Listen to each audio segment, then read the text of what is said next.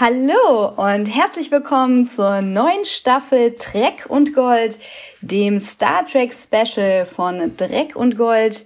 Bislang haben wir hier Star Trek Discovery begleitet, aber heute geht es um den neuen Hype, nämlich Star Trek Picard.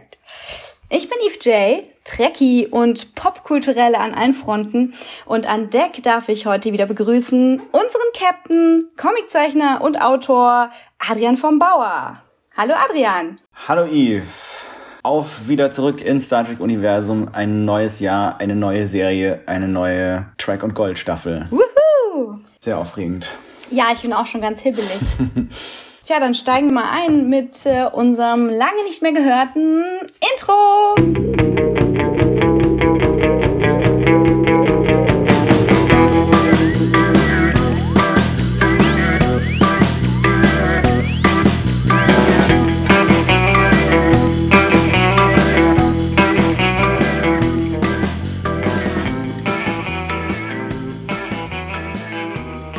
Ja, das Intro haben wir wirklich lange nicht mehr gehört. Äh, wir haben eine lange Pause gemacht.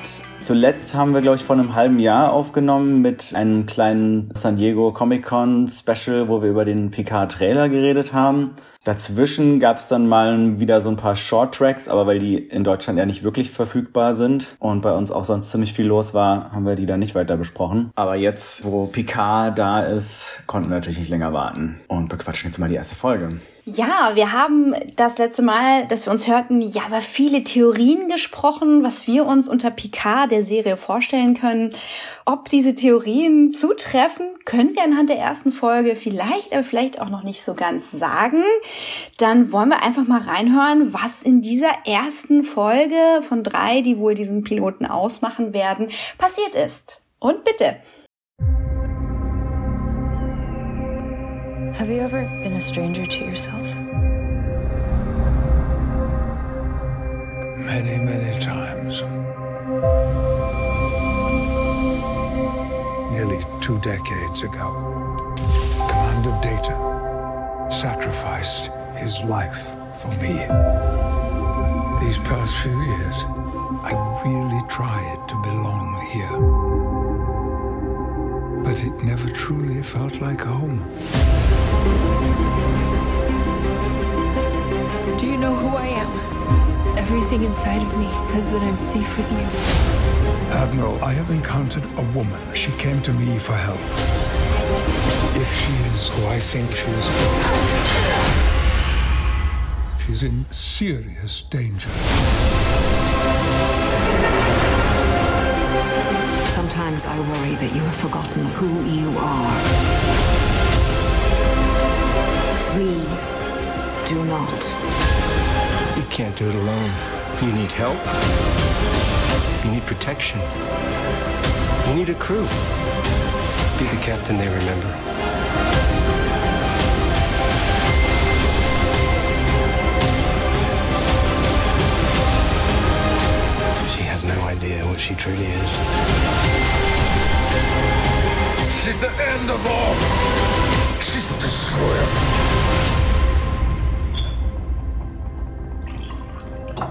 You doing out here, Picard? Saving the galaxy?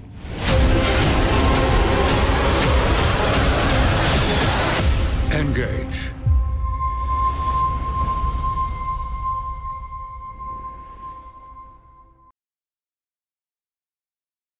Also, Star Trek Picard Remembrance ist der Titel der ersten Folge und ab jetzt seid gewarnt, denn es folgen jede Menge Spoiler. Admiral Picard ist im Ruhestand und hat sich auf das Weingut seiner Familie zurückgezogen, wo er mit seinem Pitbull Number One und zwei romulanischen Flüchtlingen ein ruhiges Leben führt. Ein Interview zum zehnten Jahrestag der Zerstörung von Romulus und des Angriffs einiger Synths auf die Sternenflotten-Schiffswerften auf dem Mars leitet jedoch das Ende der Ruhe ein. Daj, eine junge Frau, die davor nur knapp einigen maskierten Angreifern entkommen ist, sucht Picard auf und bittet um Hilfe. Sie erscheint Picard seltsam vertraut und mit Hilfe eines Traums und eines Besuchs in den Sternenflottenarchiven kommt er schließlich darauf. Sie war in einem 30 Jahre alten Gemälde von Picards verstorbenem Androidenfreund Data zu sehen. Doch als Picard sie erneut trifft, werden die beiden wieder von den maskierten Fremden, die sich als Romulaner herausstellen, angegriffen. Dash zeigt erstaunliche Kräfte, kommt jedoch trotzdem beim Kampf in einer Explosion um. Picard vermutet, dass Dash eine Art Androidin aus Fleisch und Blut und Datas Tochter sein könnte und sucht im Daystrom-Institut um Rat.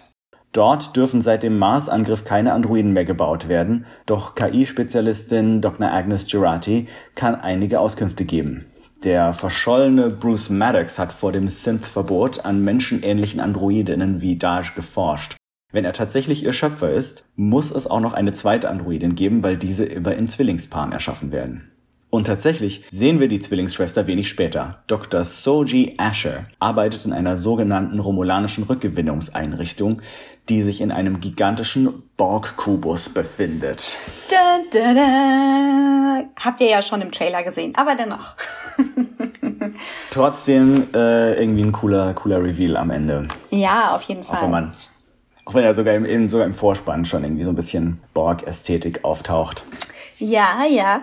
Ich hatte ähm, so eine Stelle, als Picard mit ähm, Dash sprach, wo irgendwie so ein Licht in seinem Auge geflackert ist. Also irgendwie so ein, so ein Licht aus dem Hintergrund. Mhm. Und ich dachte, ist das ein Glitch? Soll hier das Auge von Locutus von Borg aufflammen? ja, also so genau habe ich da überall hingesehen.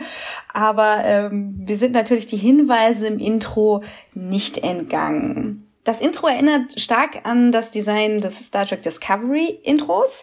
Die Musik ist ähnlich äh, zurückhaltend, erinnert an alte, äh, gut gekannte Töne, aber ist neu, ist frisch und zeigt uns auch gleich schon, ähm, wie sich DNA äh, entwickelt, vielleicht aus Silizium-basierten Teilen. Wer weiß, wer weiß. Da passiert auf jeden Fall eine ganze Menge aber macht gleich schon so einen etwas entspannteren Eindruck als äh, jetzt zum Beispiel das Discovery-Intro. Man sieht so diese äh, Weinreben, Weinberge und die, die Musik ist so sehr, mh, hm, hat so was Nostalgisches irgendwie.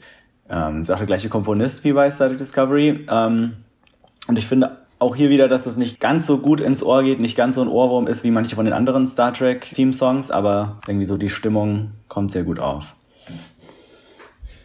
Ja, ich wollte gerade mal schauen, wie der Komponist heißt, aber der IMDb-Eintrag ist ja voller Spoiler. Geht ja gar nicht. Jeff, Jeff Russo Jeff ist der Russo. Komponist. Mhm.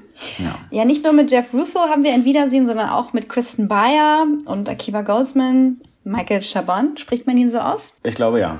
Die kennen wir ja schon aus Star Trek Discovery. Und zu Akiva Goldsman haben wir unterschiedliche Meinungen.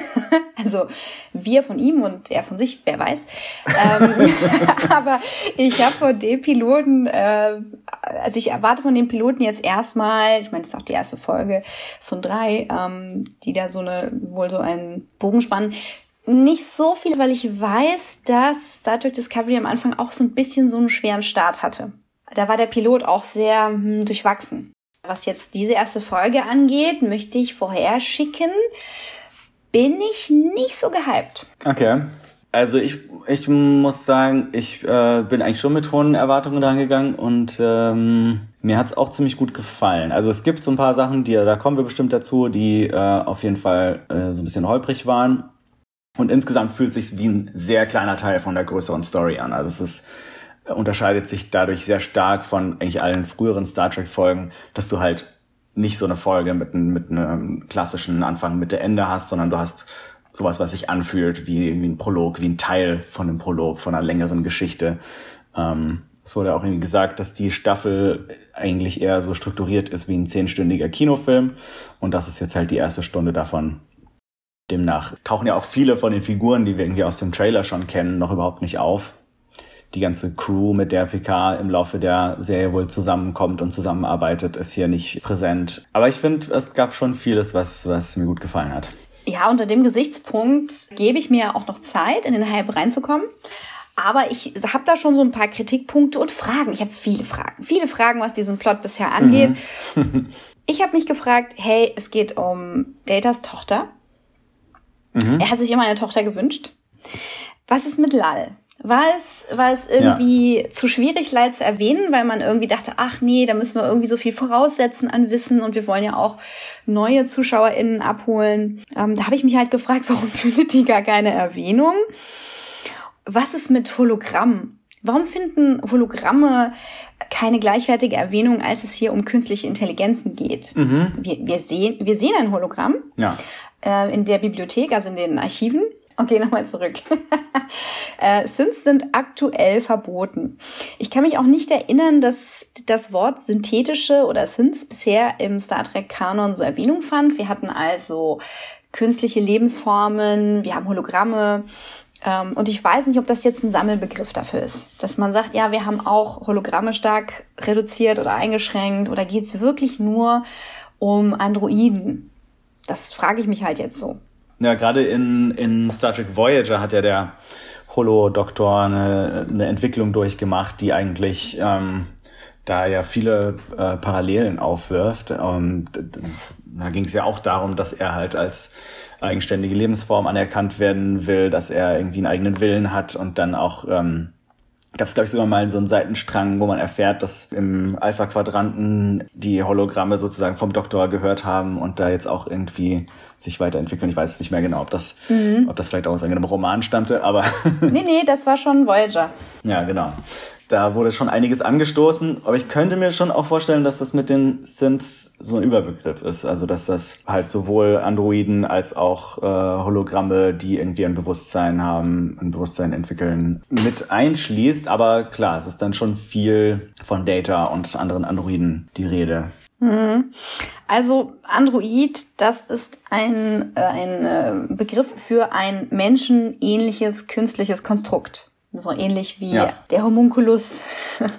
Und nun haben Hologramme und äh, Androiden sehr unterschiedliche Startbedingungen. Bei einem Hologramm äh, wird ja eine Persönlichkeit mehr oder weniger zusammengebaut, kopiert äh, aus verschiedenen Algorithmen oder wie Sie da sagen, ähm, äh, ich glaube Memory Engrams, Erinnerungsengramme oder so. Also mhm. ihr wisst das besser als ich.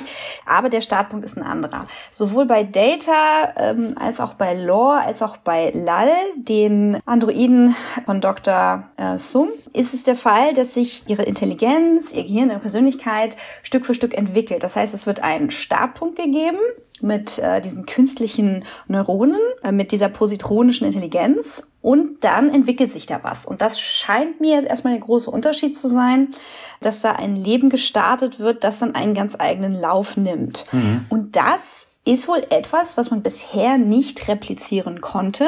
Ja. Und obwohl synthetische verboten waren, hat das Daystrom Institut in dieser Richtung geforscht.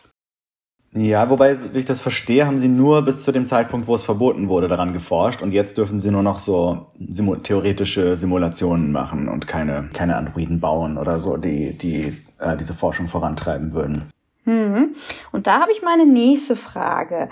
Ähm, also einmal, wer ist Maddox oder Dr. Maddox? Ähm, warum sehen wir den nicht? Warum ist der nicht da? Was hat der für Motivationen? Warum forscht er daran? Sehen wir wahrscheinlich dann nächste ja. Folge. Das kann ich dir sagen, wer das ist. Das ist nämlich aus der Folge uh, The Measure of a Man aus der zweiten Staffel von The Next Generation. Da, also auf Deutsch, wem gehört Data? Oh. Ähm, da kommt ein Wissenschaftler vom Daystrom Institute, nämlich Dr. Bruce Maddox, auf die Enterprise und möchte Data einkassieren und äh, ihn auseinanderbauen und Forschung an ihm betreiben. Und dann äh, gibt es da so eine Art Gerichtsprozess, wo darüber verhandelt wird, ob Data das Recht hat, äh, dazu Nein zu sagen. Und genau dieser Maddox ist wohl derjenige, der dann weiter geforscht hat und versucht hat, seinen eigenen Data zu kreieren, ohne das Original auseinanderzubauen. Und der dann wohl auch Daesh geschaffen hat, aber dann auch irgendwie verschollen ist. Wow, wow, wow, wow. Das finde ich jetzt sehr übergriffig, Mr. oder Dr. Maddox. Wenn es der ist, äh, vielleicht ist es ja auch ein Sohn von ihm oder ein Verwandter. Er hat auf jeden Fall den gleichen, gleichen Vornamen und Nachnamen. Mhm. Also ich mhm. gehe schon stark davon aus, dass er damit gemeint ist. Ja, das ist dann wahrscheinlich auch ein bisschen ein älterer Kollege, ne? Ja, also der war, als er bei Next Generation auftauchte, war er schon relativ jung. Also war vielleicht so Rikers Alter. Also mittlerweile wäre er dann auch schon ein bisschen älter, aber ja. Naja, gut. Das sei mal so dahingestellt, inwieweit ihn das jetzt ähm, motiviert oder behindert hat, äh, da vielleicht sein eigenes Leben zu verlängern oder sich unsterblich zu machen damit oder einfach eine Besessenheit mit der Forschung von Sung hat. Ja. Ich fände es tatsächlich ganz spannend, darüber nachzudenken, ob er überhaupt auftaucht, weil der Schauspieler, soweit ich das sehe, ist eigentlich mehr oder weniger im Ruhestand. Also der hat seit den letzten 20 Jahren fast nichts mehr gemacht, laut seiner IMDb-Seite. Also Ha. weiß ich nicht, ob der zurückkommen würde jetzt für Star Trek PK. Hm, das wird wahrscheinlich extra nicht verraten. Okay, also ich, frage mich darüber hinaus, wenn es so einfach ist, aus einem Neuron von Data eine neue KI zu machen, warum ist damals Lal gescheitert? Ja, warum ging das bisher nicht? Liegt das jetzt an der Üb Übergriffigkeit von, von äh, Maddox, dass das jetzt so gemacht wurde? Also das, ne, finde ich ein bisschen seltsam. Warum wurde Dash dann bei dem, genau bei dem Institut angenommen für Forschungsarbeit, an dem sie gemacht wurde? Wurde das gemacht, um sie über, zu überwachen oder ist das ein Versehen oder was ist da los? Na, vielleicht hat sie einfach unterbewusst ein riesiges Interesse für künstliche Intelligenz und hat sich dann einfach dort beworben und gesagt, hier, das ist das, was mich am meisten interessiert, weil das irgendwo tief in ihrem Bewusstsein dieses Wissen schlummert, dass sie eigentlich selber so ein, eine synthetische Lebensform ist. Ja, und dann meine, meine letzte Frage in diesem Setting ist, ist, äh, was fehlt da im Schnitt? Also ich habe das Gefühl, Picards Aufenthalt in dem Institut ist so ein bisschen zusammengeschnitten worden, auch gerade als er mit Dr. Gerati spricht. Denn da wird einmal gesagt, ja, ähm, also Maddox äh, hat sich da vielleicht drüber hinweggesetzt über unser Verbot, das wird so impliziert. Eigentlich arbeiten wir hier nur theoretisch. Und dann heißt es, they are created in pairs. Also sie werden immer zu zweit gemacht. Okay, ist das in der theoretischen Forschung schon verankert? Äh, Das klingt so wie, ja, man kauft immer zwei Kakteen im Blumenladen. Also, das weiß doch jeder. Ja, also anscheinend, ich habe das auch eher so verstanden, dass es sich auf die Zeit vor dem Verbot bezieht, dass sie halt da verschiedene Prototypen kreiert haben und anscheinend ja auch diese Synths dort kreiert haben, die dann den Mars zerstört haben und dass die halt damals auch schon immer in, in Zweierpaaren kreiert werden mussten aus irgendeinem Grund, den sie jetzt nicht weiter erläutern und dass sie demnach davon ausgeht, auch weil, weil halt dieses, äh, diese Halskette auftaucht mit diesem Doppelsymbol, dass auch Daesh ein, eine Zwillingsschwester haben muss Interessant. Gut. wäre mein Verständnis. Aber das werden wir hoffentlich noch genauer erfahren. Ja, also insgesamt finde ich die Szene in dem, und die Szenen in dem Institut ein bisschen dürftig. Aber meine Vermutung ist, dass da verschieden lange Versionen gemacht wurden und man sich vielleicht für eine etwas kürzere Variante entschieden hat. Ja, es hatte ja eh schon ziemlich viel Exposition, die Folge. Und diese Szene ja auch. Und vielleicht dann doch noch ein bisschen was rausgeschnitten, damit äh, damit es nicht noch, noch mehr äh, Erklär Erklärbär-Sequenzen gibt. Äh, Erklärbär Picard, was hast du denn noch für Fragen, auch wenn dir äh, Jean-Luc alles so schön erklärt hat? Also ich habe zum Beispiel die Frage ähm, dann am Ende, wo wir in diesem Borg-Kubus sind, der offensichtlich von Romulanern äh, übernommen wurde. Das äh, wird ja als, als äh, romulanische Rückgewinnungseinrichtung betitelt im Untertitel. Was wird da zurückgewonnen? Also meine Theorie ist, dass die Romulaner ja stark dezimiert wurden durch diese Supernova, die wir aus dem 2009er Star Trek Film kennen. Das ist ja der Grund, warum Spock aus der Zukunft, also der alte Spock aus der Zukunft zurückreist in die Vergangenheit und die neue Zeitlinie des Kelvin-Universums erschafft, ist, dass er eigentlich versucht, ähm, diese Supernova zu stoppen und Romulus zu retten. Aber es gelingt ihm nicht und stattdessen wird er in der Zeit zurückgeschleudert. Und hier in Trek Picard sehen wir halt, was dann danach passiert, nämlich dass Romulus zerstört wurde und ähm, die Föderation aufgrund dieses Mars-Angriffs auch nicht so richtig geholfen hat. Dadurch gibt's wahrscheinlich einfach nur noch relativ wenige Romulaner im Verhältnis äh, im, in der Galaxie und die übrigen Romulaner haben vielleicht sich überlegt, hm, die Borg haben doch mal so ein paar Romulaner assimiliert. Vielleicht äh, gucken wir mal, ob wir ein paar von denen zurück assimilieren können. Da wird ja auch gesagt, hier Dr. Asher, da ist anscheinend Schwester, ist fixing broken people, also sie repariert kaputte Personen. Also könnte ich mir vorstellen, dass sie damit beschäftigt ist, zusammen mit diesen ganzen Romulanern dort, die assimilierten Romulaner vielleicht vor allem irgendwie zurückzugewinnen, um die Bevölkerung wieder ein bisschen aufzustocken. Wegen der Biodiversität. Ne? Ja. Äh, Ich finde es interessant, dass Dr. Soji Asher weiß, dass sie eine Schwester hat. Das weiß Dash nämlich nicht. Ja, das, das glaube ich auch, ja. Interessant, interessant. Und äh, Dashs Mutter, die sie ähm, ja so auf auf einem Screen, so auf so einem schwebenden 3D-Screen sieht, könnte alles sein. Ja. Könnte ein Hologramm sein, könnte irgendwie so ein, so ein Deepfake sein, ja. mit dem äh, Dr. Maddox sich als ihre Mutter ausgibt. Man weiß es nicht. Ja? Also könnte auch halt so, ein, so eine interaktive Aufzeichnung sein, wie zum Beispiel bei Supergirl oder mhm. Stargate auch gern benutzt. Ja. Äh, wer weiß, wer weiß. Das ist auch nicht so relevant. Ich vermute, das hat schon auch irgendwas mit den, mit den Romulanern zu tun, die ja auch versuchen, sie zu entführen. Ja, das ist jetzt halt so die, die Frage, äh, oder sagen wir mal so der Reiz dieser Folge, warum also einmal, warum gibt es die beiden? Warum gibt es Dash und Soji? Ist das eine, ist das eine Notwendigkeit? Oder hat Maddox sich aus irgendwelchen persönlichen Gründen über das Verbot hinweggesetzt? Oder hat das mit dem Umstand zu tun, dass wir da so eine Art romulanische Guerilla-Geheimtruppe haben, die irgendwas versucht, vielleicht zu vertuschen oder mhm. äh, zu entdecken? Dann geht es sicherlich in der Staffel darum, was ist denn da passiert mit den Sims? Um, warum sind die plötzlich durchgedreht während der Evakuierung von Romulus? Ja. Meine Frage, was ist mit Remus?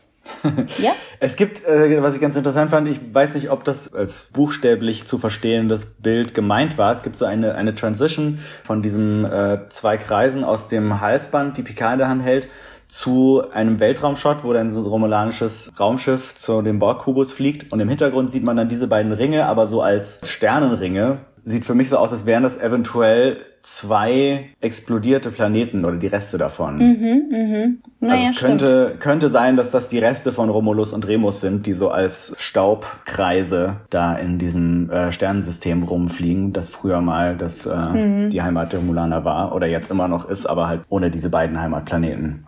Ja, das wird ja die Schwierigkeit sein. Ne? Da haben wir äh, als politisches Thema auch stark Flüchtlingskrise drin. Ja. Also wie verhältst du dich halt als äh, Föderation, ähm, wenn du plötzlich verpflichtet bist, aufgrund deiner Werte, dich um eine planetare Flüchtlingskrise zu kümmern, ja. ähm, dann sind die Remaner ja auch nicht die beliebtesten, haben besondere Bedürfnisse. Also wer weiß, was aus denen geworden ist, da bin ich besonders neugierig. Mhm. Also ich muss sagen, ich hatte Nemesis besser in Erinnerung, als er gealtert ist. Als wir neulich mal alle Star Trek Kinofilme besprochen haben, war ich doch sehr hm. hart ins Gericht gegangen mit dem. Ja. Und äh, aber er hat uns natürlich die Remaner gegeben, die aussehen wie ähm, so so Fledermäuse mehr oder weniger. Nosferatu. Nosferatu, genau. Und Star Trek Nemesis hat uns den Klon von Picard gegeben. Und ich hoffe ja immer noch, dass der eine Rolle spielen wird. Weil so Sachen wie They are created in pairs, da steckt mhm. für mich was drin. Ja, ich meine, gut, wir hatten natürlich auch schon Lore und Data als Paar. Zusätzlich noch Before, auch noch eine Sache aus Nemesis, die hier auftaucht. Der liegt in der Schublade im Daystrom-Institut. Mhm. Ist auch nicht gut gealtert, der Gute. der hat das irgendwie nicht so verkraftet, dass Data seine ganzen Erinnerungen in ihn rübergeladen hat. Und ich weiß nicht, ob er deswegen zerlegt wurde oder ob er zerlegt wurde, nachdem die Synths verboten wurden. Und sie gesagt haben, naja, der funktioniert ja eh nicht so, den, den verstauen wir jetzt hier mal schön. Ich glaube, das war einfach so ein Callback zu äh, Datas Familie im weitesten Sinne, die immer in Einzelteilen ja. gefunden oder zerlegt wurde. Das immer so, bist du ein, bist du ein ja. Song-Android, dann steckst du in einer Schublade in Einzelteilen. Ja. Ja, zumindest muss man da nicht suchen nach den Einzelteilen und irgendwie mit einem Buggy durch die Wüste fahren und sie einzeln aufsammeln. ja, das ist nämlich in Nemesis passiert. In dem begleitenden Comic Star Trek Countdown, da wird ja die Romulus Supernova äh, erwähnt und wo eben sogar auch schon erwähnt wird, dass das Schiff, also dieses riesige Schiff mit dem Nero, der böse Romulaner von Eric Banner gespielt, zurück in die Vergangenheit reist, dass das ein Zusammenschluss aus romulanischer und Borg-Technologie ist. Also die Idee quasi, dass die Romulaner irgendwie ähm, mit Borg-Technologie irgendwas machen, ist auch nicht ganz neu, aber es gibt auch viele Aspekte von dem äh, von diesem Comic, die jetzt nicht mit Picard zusammenpassen. Da gibt es zum Beispiel dann doch eine neue Version von Data, die, ähm, glaube ich, sogar Captain der Enterprise ist. Und äh, das scheint ja jetzt in der Timeline, die wie wir sie in Star Trek Picard sehen, nicht passiert zu sein. Mhm. Was ist eigentlich mit seinem Bruder und dessen Sohn passiert? Die sind leider äh, verbrannt. das war eine ziemlich harte Szene in, in Star Trek Generations wo Captain Picard die Nachricht bekommt, dass Chateau Picard, wo er jetzt ja lebt, abgebrannt ist und sein Bruder und seine ganze Familie dabei gestorben sind. Wow. Und Picard sozusagen der letzte seiner Familie ist. Ja, das ist ganz schön hart. War das äh, relevant, damit er ähm, so. Das war doch das mit dem Nexus, ne? Generations. Mhm. Genau, dann, damit er darüber nachdenkt, ach, vielleicht möchte er doch irgendwie jetzt mal eine Familie haben und dieses Leben als einsamer Starfleet-Captain ist vielleicht dann doch nicht das einzig wahre, wenn, wenn er irgendwie dafür verantwortlich ist, die, also das Erbe seiner Familie weiterzutragen. Mhm. Genau. Nun ja, ich habe mich auch noch gefragt, hat Picard aus seiner Zeit als Locutus irgendwas zurückbehalten, was ihn zu diesen fast prophetischen Träumen veranlasst? Mhm. Das äh, ist eine gute Frage, ja. Dass er halt da immer noch irgendwelche Maschinenteile in sich hat, die ihn empfänglich machen für so eine Art telepathische Kommunikation mit Dash oder mit was auch immer von Datas Bewusstsein übrig ist. Oder vielleicht hat er einfach nur ein sehr aktives Traumleben. naja, so im Alter erinnert man sich an die Dinge am besten, die am weitesten zurückliegen. Mhm. Und äh, wer weiß. Also Dash und ähm, später Soji, er wird sie sicherlich kennenlernen, repräsentieren Data auf eine gewisse Art und Weise. Und wenn sie wirklich von seinen Neuronen gespalten sind, dann ist das ja so, als würde Picard äh, seine Enkeltochter sehen, weil Data für ihn ja wie so ein Ziehsohn war, nicht, nicht eben nur sein Freund, mhm. sondern halt auch so das, was später zwischen Captain Janeway und Seven sich nochmal wiederholt hat. Ähm, also Vorbild ja. und Ersatzelternteil ja, dann würde man sagen, ja, vom Bauchgefühl raus, ne? Kann der einfach sagen, ja, du sagst mir was und, und irgendwie habe ich ein gutes Gefühl bei dir. Und bei ihr wäre dann der Grund, warum sie Picard sieht, natürlich, wie heißt denn das, ähm, epigene Erinnerung. Also quasi genetisch mhm. weitergegebene Erinnerung. Ja, das dadurch, dass sie irgendwie auf einem Neuron von Data basiert sozusagen, dass da noch so Erinnerungsfetzen auch mit, mit übrig sind also ich muss sagen, ich war ein bisschen schockiert. Ich war echt schockiert, dass Dash getötet wurde und dachte, ja. die setzt sich jetzt vielleicht wieder zusammen und das ist so der Hype. Sie ist vielleicht mhm. irgendwie so ein Silizium-basierter Android und äh, sie ja. kann sich zusammensetzen wie so ein T1000, welches Torpedo-Modell das jetzt auch immer war. Oder halt das, was wir in Star Trek Discovery gesehen haben, diese Vorform der Borg, mhm. die ja auch so zusammengeschmolzen sind wie so ein Terminator und sich wieder zusammensetzen konnten habe ich gedacht. Mhm. Aber Pustekuchen, die ist einfach verbrannt. Irgendwie hat dieser, dieser eine Romulaner Säure gespuckt oder hat vielleicht... Also Säure geschluckt, glaube ich ja? eher, so wie so eine Cyankali-Kapsel wahrscheinlich. Ah, okay. Um nicht, nicht gefangen genommen zu werden und äh, hat dann davon so ein bisschen was auf Daj und auf sein Phasergewehr drauf gespuckt, was darauf dann explodiert ist und alle Beweise und Daesh vernichtet hat. Dann wurde noch was Interessantes gesagt. Also in der Szene sehen wir, sie ist auf jeden Fall organisch. Ne? Also da kommt irgendwie mhm. kein Metallschädel drunter durch oder so. Und mhm. es wurde gesagt, leider wie viele andere Dinge nur im Dialog, mhm. ja, also nicht tatsächlich zu sehen, dass sie sich getarnt hätte mit so, einer, mit so einer Art persönlichem Schild. Ich meine, wir sehen sie ja und Picard sieht sie, aber anscheinend ist sie wie so ein Vampir und taucht nicht auf den Sicherheitskameras auf, sondern da rennt Picard nur alleine aus der Puste durch die Gegend. Das hätte ich tatsächlich ganz spannend gefunden, wenn man das irgendwie auch als Bild gesehen hätte, ähm, um das, um diese Idee nochmal ein bisschen, äh, bisschen besser verständlich zu machen. Ja, ich hätte das ganz spannend gefunden, wenn das ein Problem gewesen wäre. Also wenn irgendwas von dem, mhm. was Picard in dieser Folge erlebt hat, für ihn problematisch gewesen wäre dahingehend, ähm, dass man ihm nicht glaubt oder dass er an sich selber zweifelt, dass er halt diese Frau trifft. Mhm. Dann sieht man sie nicht auf den Kameras.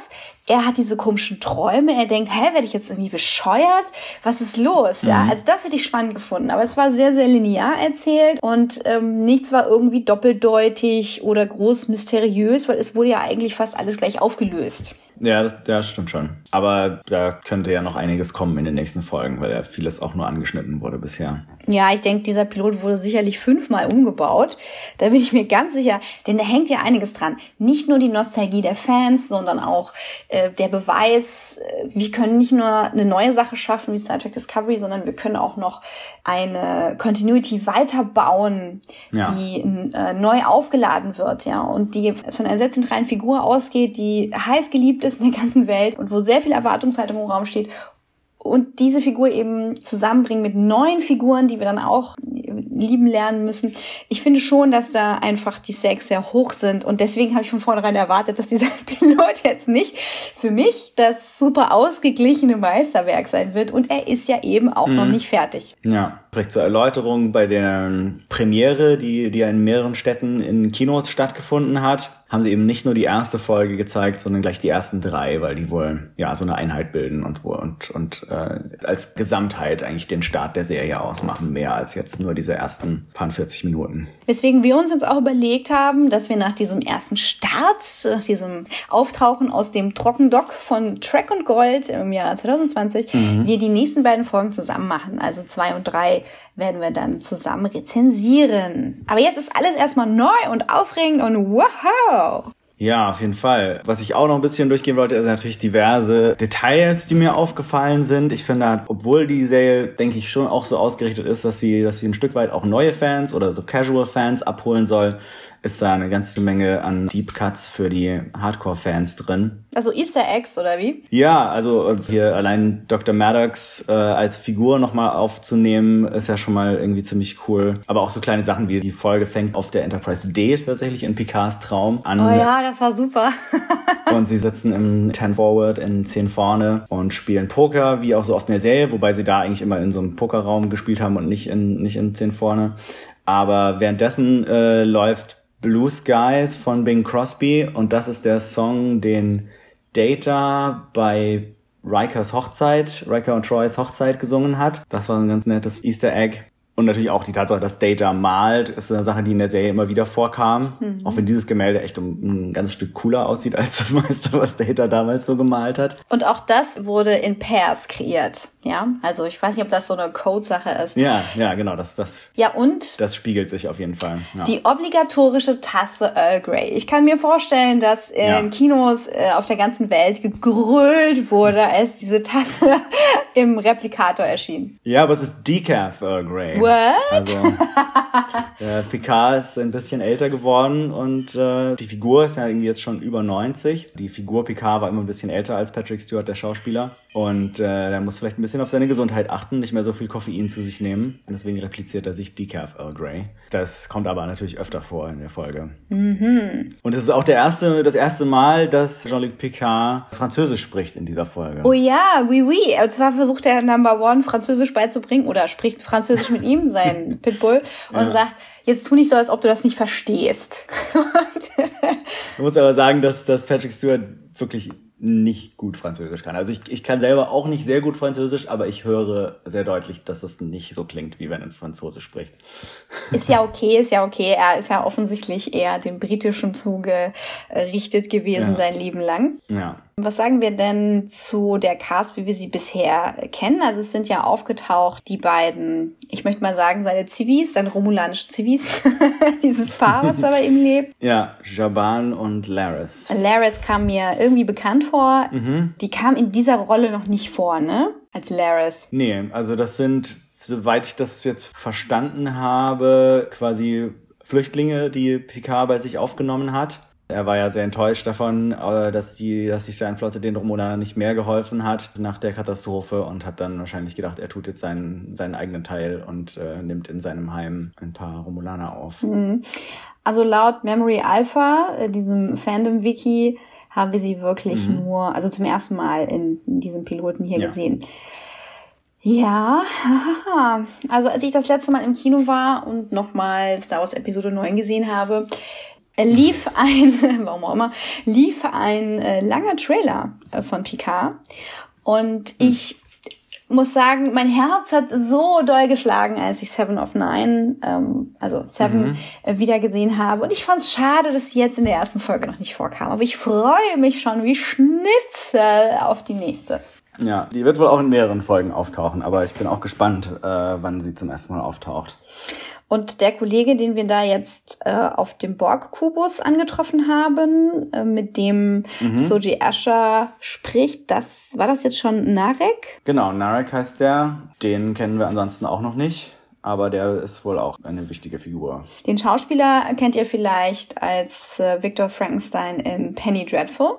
Mhm. Was mir gerade noch einfiel zu meinem vorherigen Thema mit den, mit den Easter Eggs, wir haben natürlich die Szene in San Francisco im Starfleet Archiv, wo ähm, Picard so seinen eigenen Raum hat mit seinen ganzen Erinnerungsstücken. Und da sehen wir dann natürlich so einiges, was uns bekannt vorkommt, wie also mehrere Schiffsmodelle, die Stargazer, sein erstes Schiff, die, die Enterprise D und E und so ein, ein, ein Bat'leth, was er vielleicht von Worf geschenkt bekommen hat.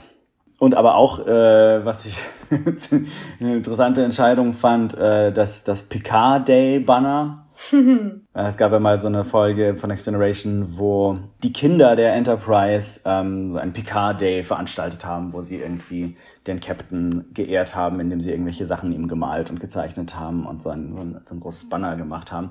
Und in der Folge hat das Picard tatsächlich wahnsinnig genervt. Also er fand das irgendwie ganz doof und wollte ja mit den Kindern sowieso immer nicht so richtig was zu tun haben. Und die Tatsache, dass er das, dieses Banner jetzt so prominent platziert in seiner, in seiner Erinnerungssammlung, finde ich, finde ich eigentlich ganz spannend. Also das kann man, könnte man auch, naja, so als, als, als äh, ein, ein Zeichen von persönlichem Wachstum für ihn war, äh, verstehen. Ach so, du meinst, das ist so, so sein persönlicher Storage-Raum. Ich habe das so verstanden, ja. dass diese Sammlung von jemand anders kuratiert wurde. Aber da kann ich mich auch irren. Ja, gut, das ist das Sternenflottenarchiv. Kann man natürlich schon sagen, dass das vielleicht auch ein historisches Ding ist. Ja, gut, das ist also die Frage, wie sehr er das selber kuratiert. Aber tatsächlich habe ich das Interview mit Will Wheaton und, und äh, Michael Chabon und äh, Hannah Lee Culpepper, der Regisseurin, gesehen, wo sie darüber geredet haben, auch dass es eben, da klang das schon so, als wäre, hätte er das irgendwie mehr oder weniger kuratiert. Oder als wäre das Sachen, die ihm wirklich wichtig sind. Mhm. Naja, gut, also der Picard Day, ähm, der hatte so ein Gefühl von, ja, wir haben da jetzt unseren Scrooge, der irgendwie emotional zurückgezogen ist. Und äh, dann haben wir diese Kids, die halt äh, nach diesem Vorbild suchen. Und er sich eingestehen muss, dass er halt nicht nur hier einen Job macht, sondern dass er das Oberhaupt einer großen Familie ist. Und ähm, dadurch seine Verantwortung nicht kleiner geworden ist, dieses Schiff halt irgendwie intakt zu halten, dieses Familienschiff.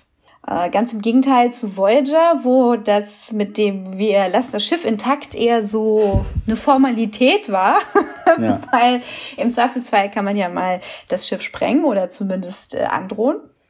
Und auch da gab es eine, eine Änderung. Auch da gab es dann mit den Borg-Kids, die äh, von Seven befreit und äh, unterrichtet wurden, auch eine Wendung dahingehend, dass äh, wir ganz ähnlich dem PK Day äh, so eine Art Ausstellung haben, äh, so ein Event haben, wo, wenn ich mich jetzt nicht irre, ähm, wo Jerry Ryan ähm, im Gegensatz zu Patrick Stewart diejenige ist, die in diese Position gebracht wird. Mhm. Die quasi der Grump ist, der da auch ja. emotional aufgeweicht werden soll. Und auch hier äh, signalisiert bekommt, ähm, Seven, du bist hier in einer Familie, das ist nicht nur ein Job. Und äh, ja, ich denke mal, das ist so ein deutliches Callback gewesen, das hat man versucht, so etwas zu rekreieren. Aber Janeway und Seven hatten ganz andere Beziehung zueinander äh, als jetzt äh, Picard und Data. Zumal die Situation zwischen Kate Mulgrew und Jerry Ryan damals auch noch sehr schwierig war. Mhm. Ich weiß nicht, äh, wie das ähm, mit Jean-Luc Picard und Brent Spiner so war. Ich denke mal ein bisschen anders, ja? Ja, ja ich glaube, die sind schon befreundet, soweit ich das verstehe. Ja, ich habe mich auch sehr gefreut, Brent Spiner wiederzusehen. Ich war mhm. ein bisschen schockiert, dass sie aus Nostalgie ähm, so das Make-up so sehr gleich gemacht haben und er so schön zugespachtelt mit dieser immer sehr nass aussehenden Schminke war. Ja, also sie haben ihn, glaube ich, auch tatsächlich mit, mit äh, Computereffekten verjüngt, dass er halt wirklich nicht älter aussieht, als er vor 20 Jahren in Nemesis aussah. Das äh, sah im Trailer mal ziemlich schlimm aus. Also im Trailer gab es irgendwie eine frühe Version dieser Effekte zu sehen, wo es äh, sehr künstlich und komisch aussah. Jetzt in der fertigen Folge sieht das äh, sehr viel gelungener aus, finde ich. Also da ist, glaube ich, ein bisschen digitales Make-up im Spiel. Ah, okay. Ja, ich fand, das sah so gelungen aus, dass, äh, dass ich gedacht habe, den haben sie einfach nur zugespachtelt und, ähm, und das ist alles Make-up. Weil das muss ich sagen, auch wenn das Ergebnis jetzt im Vergleich vielleicht super ist, hätte ich mir eher gewünscht, dass es eine volle Animation ist, weil ich das so befremdlich fand. Ich so, hä, kriegt ihr das nicht besser hin, als diese ständig nass aussehende, sehr flächig aussehende Faschingsmaske, ähm, äh, ähm, ja. nicht Maske, Make-up ja. zu nehmen. So sieht Aber er halt hey, aus. So sieht er halt aus. Tja, aber ähm, Dash und Soji sehen deutlich besser aus und ja. ich bin gespannt, äh, warum und wieso das der Einstiegspunkt für diese Serie ist. Ja, ich bin auch sehr gespannt, ob wir Data nochmal in einer anderen Form sehen. Ob er nur in Träumen auftaucht oder ob es doch irgendwie eine Möglichkeit gibt, entweder Before wieder zu beleben oder ob Lore wieder auftaucht oder ob eben tatsächlich ähm, am Ende der Serie, am Ende der Staffel Data wieder auferstehen kann. Ja, im Zweifelsfall können wir immer mit Hologrammen arbeiten, aber nun ja. ja, das stimmt. Um deutlich zu machen, dass es sich hier um ein Hologramm handelt, wurde die Bibliothekarin oder die Archivverwalterin auch so mit Glitches dargestellt und mit so digitalen mhm. Effekten. Das hatten wir vorher nicht. Hologramme waren eigentlich fast immer äh, menschengleich oder ähm, zumindest, äh, wie sagt man, den organischen gleich, nachdem sie ja. genau lebensecht. Nun ja, also das, das ist es bis hierhin. Äh, falls ihr noch andere Easter Eggs gefunden habt, ähm, lasst uns das gerne wissen. Ja, vielleicht können wir noch, wir noch jetzt kurz äh, darüber sprechen, wie wir es, äh, also ich meine, wir haben schon ein bisschen drauf äh, drüber gesprochen, ähm, was wir an, an, an, an positiven Punkten und an Kritikpunkten äh, so haben. Ja, also ich muss sagen, also an Lob, tolle Optik, tolle Action. Mhm. Also echt schön, so dieses neue Movie-Format eigentlich zu haben, was gar nicht aussieht wie die alten Serien, auch gar nicht wie ja. die alten Filme echt toll. Ja, auf jeden Fall. Also es ist wirklich kinoreifer als die meisten Kinofilme, äh, meisten Star Trek Kinofilme zumindest. Auch die, die, diese Action, wie du schon erwähnt hast, die, die große Kampfszene, wo Dash und Picard von den maskierten Romulanern angegriffen werden, ist ziemlich spektakulär inszeniert. Was ich insgesamt auch sehr positiv fand, ist so die Erzählgeschwindigkeit. Also gerade im Vergleich zu Star Trek Discovery, wo man eigentlich immer das Gefühl hat, sie überschlagen sich förmlich, um irgendwie in jeder Folge wieder komplett die Story in eine andere Richtung zu lenken und äh, versuchen, alles so schnell zu erzählen, dass man über Plotholes gar nicht nachdenken kann, weil es einfach schon, schon wieder drei weitere Dinge passiert sind. Ähm, und das fand ich jetzt sehr schön, dass wir halt vielleicht auch passend zum eben Alter der Hauptfigur einfach so ein bisschen gemächlicheres Tempo vorlegen und, und langsam in diese Geschichte einsteigen und ähm, Szenen haben, wo die Figuren miteinander sprechen. Ja, nicht so dieses atemlose, überstürzte, was wir sowohl bei Discovery als auch bei den letzten Star Trek Kinofilmen oft hatten. Und auch beim letzten Star Wars Kinofilm. Das war auch so schnell erzählt. Ja, da, da besonders. Ich meine, das ist halt alles J.J. Abrams, ne? Plotholes, Plotholes, Punch, Punch, Punch, Punch, Punch. Äh, ja, also ich muss sagen, dieser Hybrid zwischen der alten langsamen Erzählweise und diesem neuen filmischen Format ist für mich noch nicht ganz gelungen, mhm. wie gesagt, aber ich ich glaube dran. Ich glaube, das wird ganz großartig, wenn das erstmal weitererzählen darf. Und äh, ja, Kritik habe ich schon angebracht. Die Schnitte im Dialog haben mir nicht gefallen. Mhm. Das fand ich sehr rough. Die Logiksprünge haben mich noch etwas äh, verwirrt, ähm, aber das wird sich sicherlich alles schließen. Und die Nostalgie, Jean-Luc Picard wiederzusehen, äh, überwiegt sicherlich bei den meisten ja. so an Begeisterung. Genau, für mich ist es auch so, dass ich wirklich sehr gelungen finde, dahingehend, dass ich wirklich das Gefühl habe, dass es auch Picard ist, den wir zurückhaben. Das ist nicht einfach nur Patrick Stewart, der äh, jetzt sozusagen eine neue Rolle spielt, die mehr oder weniger äh, an Star Trek anschließt, sondern ich habe wirklich das Gefühl, das ist irgendwie eine, eine Weiterentwicklung der Figur Picard, die sich für mich schlüssig anfühlt. Absolut. Diese äh, Ruhe und Warmherzigkeit, die er ausstrahlt und die starke moralische Überzeugung, mit der er handelt und ähm, das finde ich sowohl inhaltlich als auch vor allem natürlich durch das Spiel von Patrick Stewart äh, kommt das sehr gut rüber.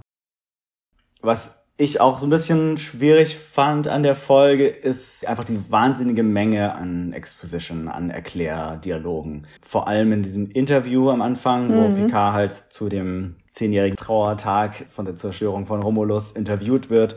Da wird wahnsinnig viel von der Interviewerin so auf eine etwas holprige Art und Weise erklärt, dass man irgendwie gleich am Anfang alle Informationen hat, die man braucht, wenn man sehr genau hinhört. Das fand ich nicht so gelungen. Da ist mir dann als Vergleichspunkt ist mir die Watchmen-Staffel in den Kopf gekommen, wo sie sich halt wirklich mal getraut haben zu sagen, wir führen hier eine ganz äh, neue, fremde Welt ein, die zwar eine Fortführung von was Altem ist, aber auf jeden Fall ganz viel in dieser Welt ist nicht wie in unserer Welt.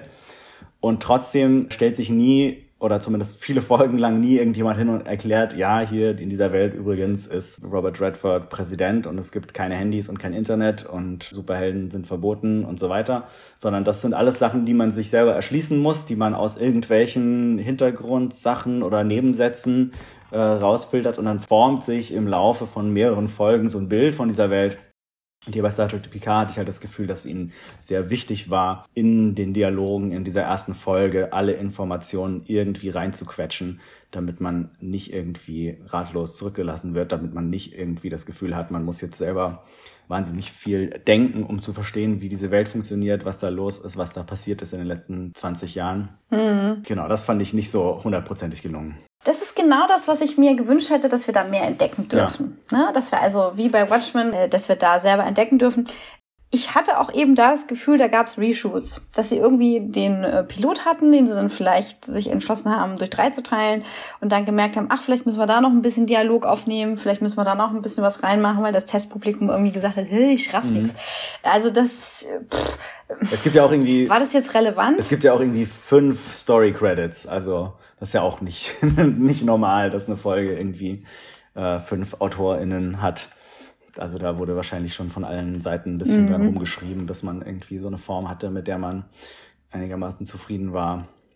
Mhm. Ja, aber wir sind da sehr nachsichtig. Also der, der Punkt, den du gemacht hast, äh, den ich da unterstreichen möchte, ist, dass wir hier wirklich Picard zurückhaben. Ne? Wir haben nicht irgendwie Professor Xavier, wir haben wirklich Picard. Mhm.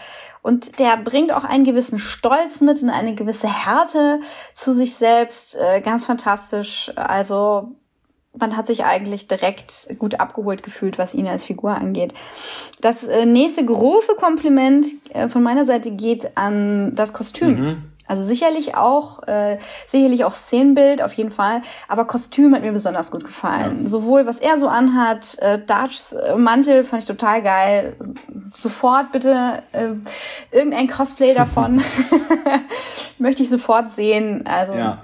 Echt war echt schön. gut. Also gerade gerade wenn man an Next Generation zurückdenkt, immer wenn sie nicht die Uniformen anhatten und irgendwie so sie versucht haben irgendwelches 24. Jahrhundert Freizeit Kleidung äh, zu entwerfen.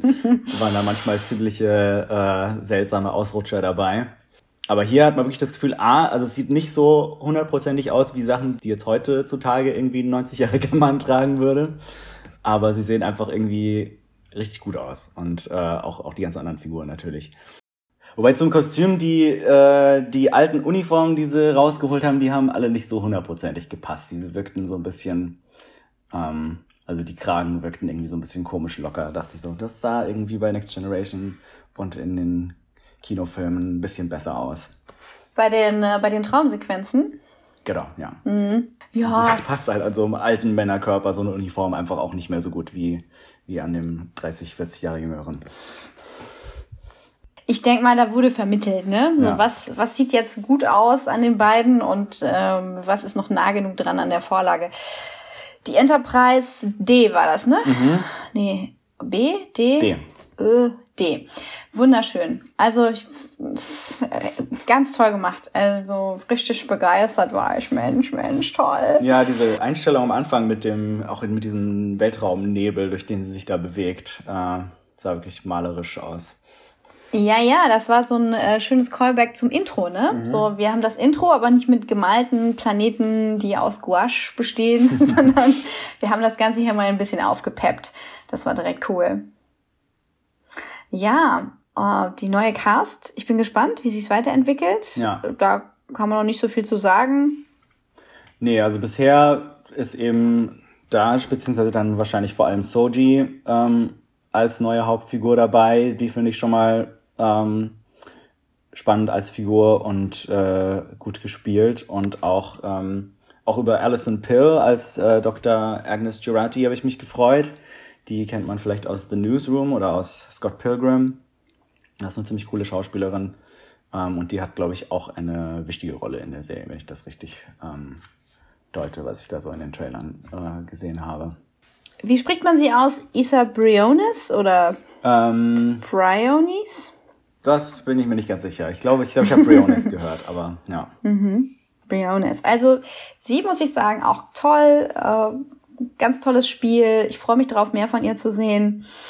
Und ja, alles, was da kommt, hm, werden wir dann äh, werden wir sehen. Also da kommen ja wohl noch Michelle Hurt, ähm, Santiago Cabrera, haben wir den schon gesehen? Nee, der kommt auch noch, ja. Rebecca Wisocki, äh, die kommt auch noch auf uns zu. Da bin ich gespannt. Sie erinnert mich ja ein bisschen an ähm, Tilly. Tilly, ja. Tilly, ja.